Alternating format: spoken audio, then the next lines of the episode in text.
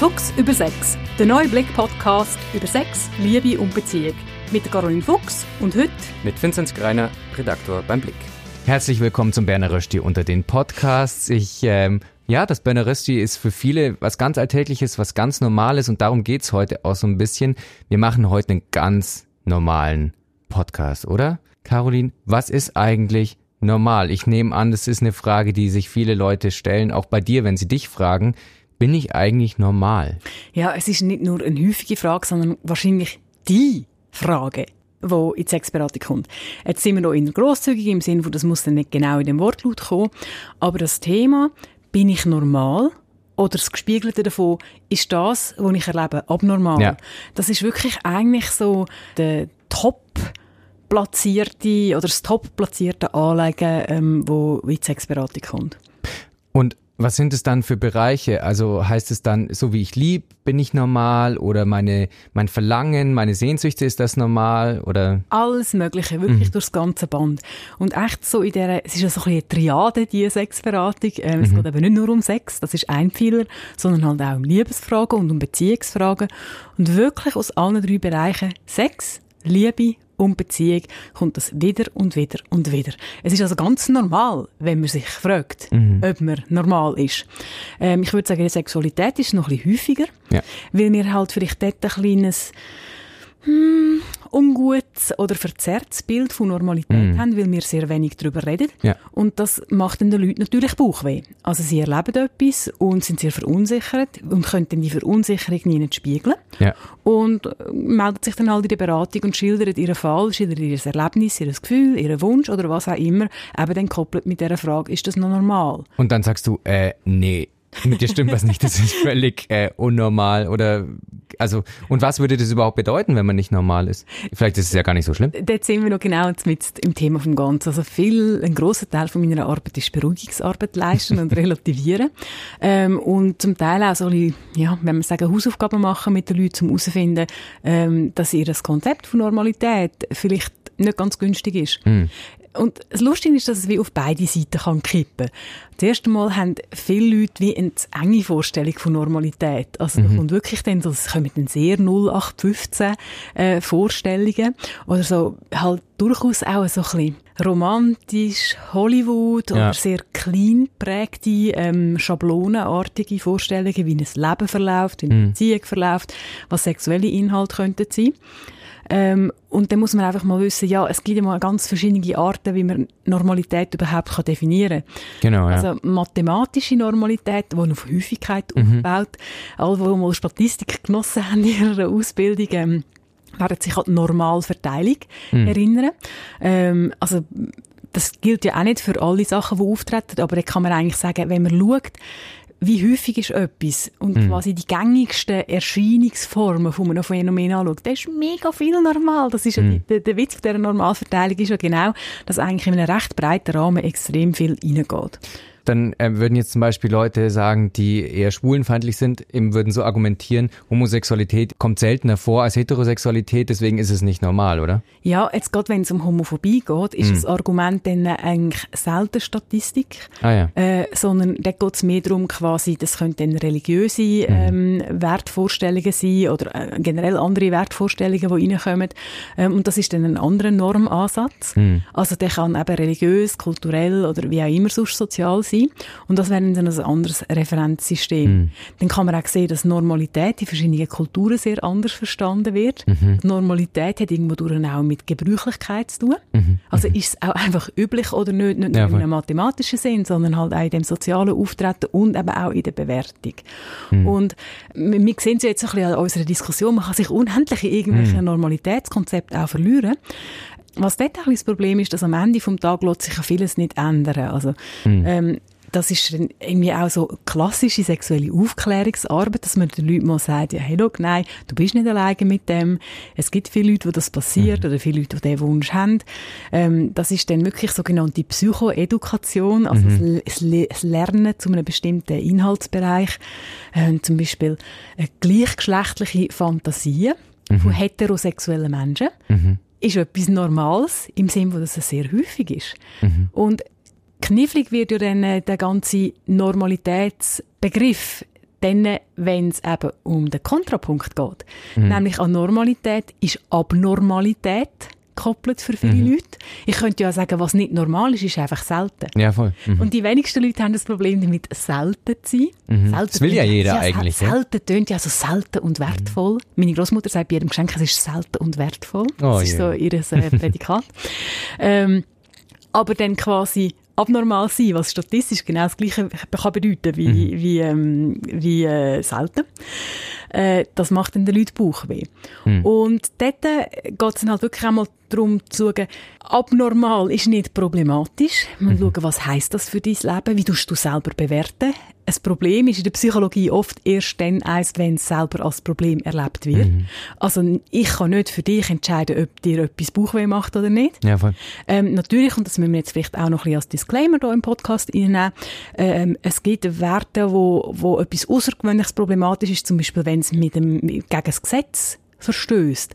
Aber selbst ja. dort kann man ja nochmal eine andere, man kann ja auch Gesetze in Frage stellen. Ich finde, das ist auch okay. Nee, Natürlich, wenn es dann wirklich ausgeführte Gesetzesverletzungen sind oder äh, und ein Geschädigter um ist, dann, nachher, dann ist es nochmal anders. Aber auch das ist ja irgendwie etwas, unser Gesetz ist zu einem gewissen Teil auch einfach etwas konstruiert. Mhm.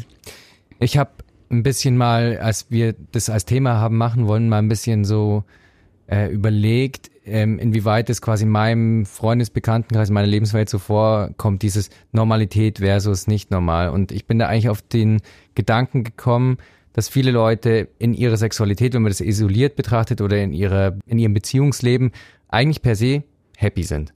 Aber dann vergleichen sie es zu einem Bild, das als normal gilt in der Gesellschaft, eben beispielsweise, also würde ich sagen, die klassische monogame Beziehung, ähm, wo bestimmte Sexualpraktiken auch nicht vorkommen dürfen und so weiter. Und das macht sie dann eigentlich wie unglücklich, weil sie diesem Bild nicht entsprechen. Hast du solche Erfahrungen auch gemacht in der Beratung? Ja, also wenn der Weg zur Hölle mit guten Vorsätzen pflastert ist, dann ist der Weg zum Unglück mit Vergleich pflastert. Ja. Weil Vergleich bringt mich immer weg von mir selber, also weg von meinem eigenen Empfinden. Ähm, aber es ist auch etwas sehr Menschliches. Ja, also wir, wir, wir wollen uns vergleichen, wir wollen wissen, wo wir stehen und ich will das jetzt auch nicht irgendwie alles per se abwerten. Also das Bedürfnis ist da und übrigens auch normal. ähm, die Frage ist, was ich damit mache.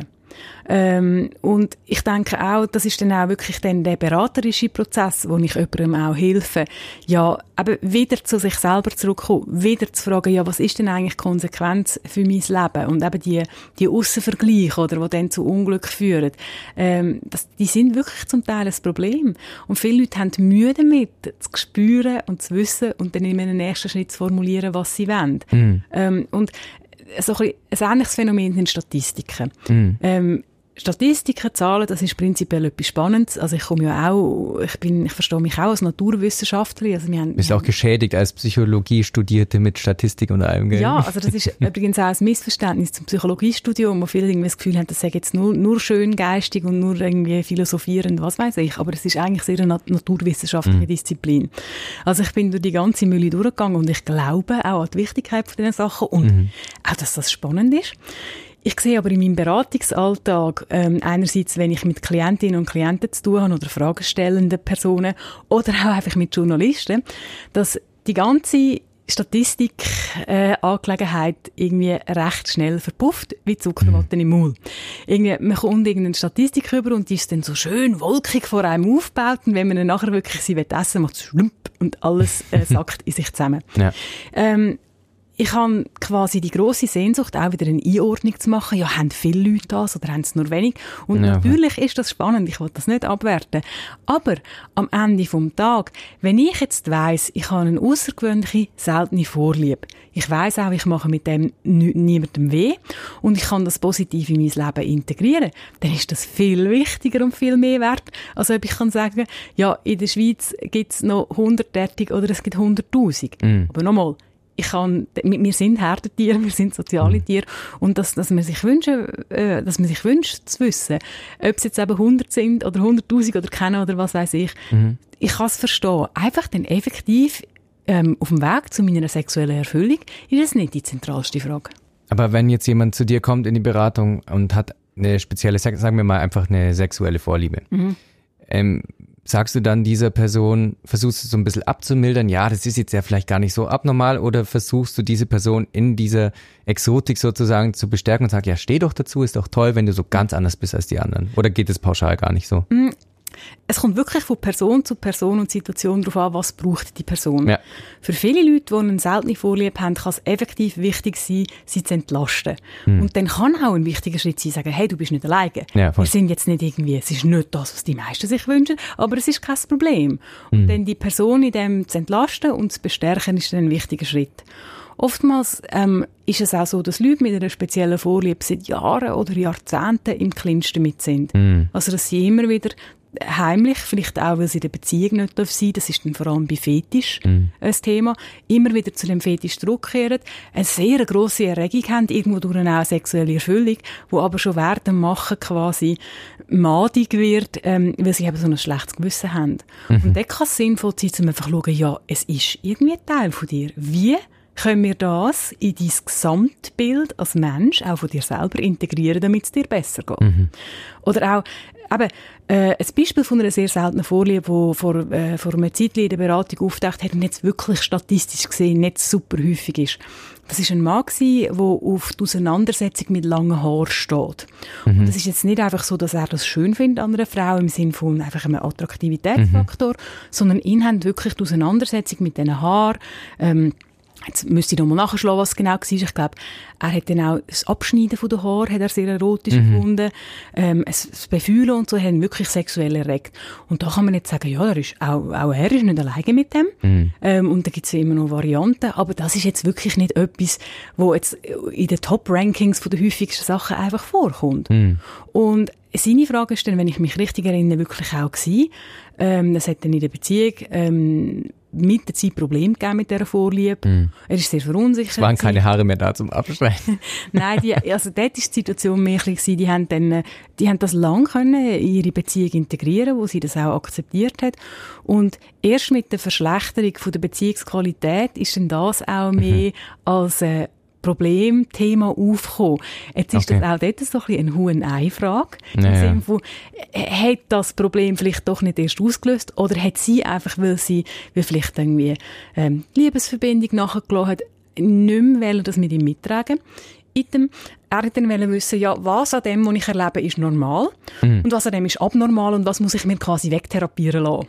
Mhm. Und das ist dann genau so ein schwieriger Fall, oder? Wo man wirklich muss sagen, ja, es gibt keine Schablone von Normalität, wo man mhm. einfach über jemanden kann überstülpen und dann das Gefühl hat, ja, was darüber auslampt, schneiden wir ab.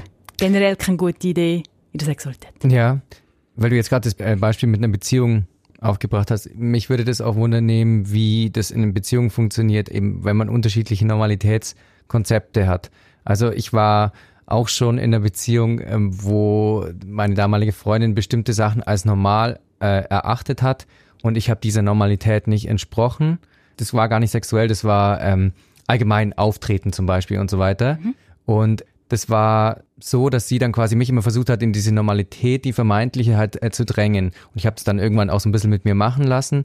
Aber ich kann mir vorstellen, das kann total für Sprengstoff sorgen, oder? Das ist definitiv so. Und ich glaube, das, das, das, der Prozess, den du jetzt erwähnt hast, ist etwas, was vielen Leuten begegnet.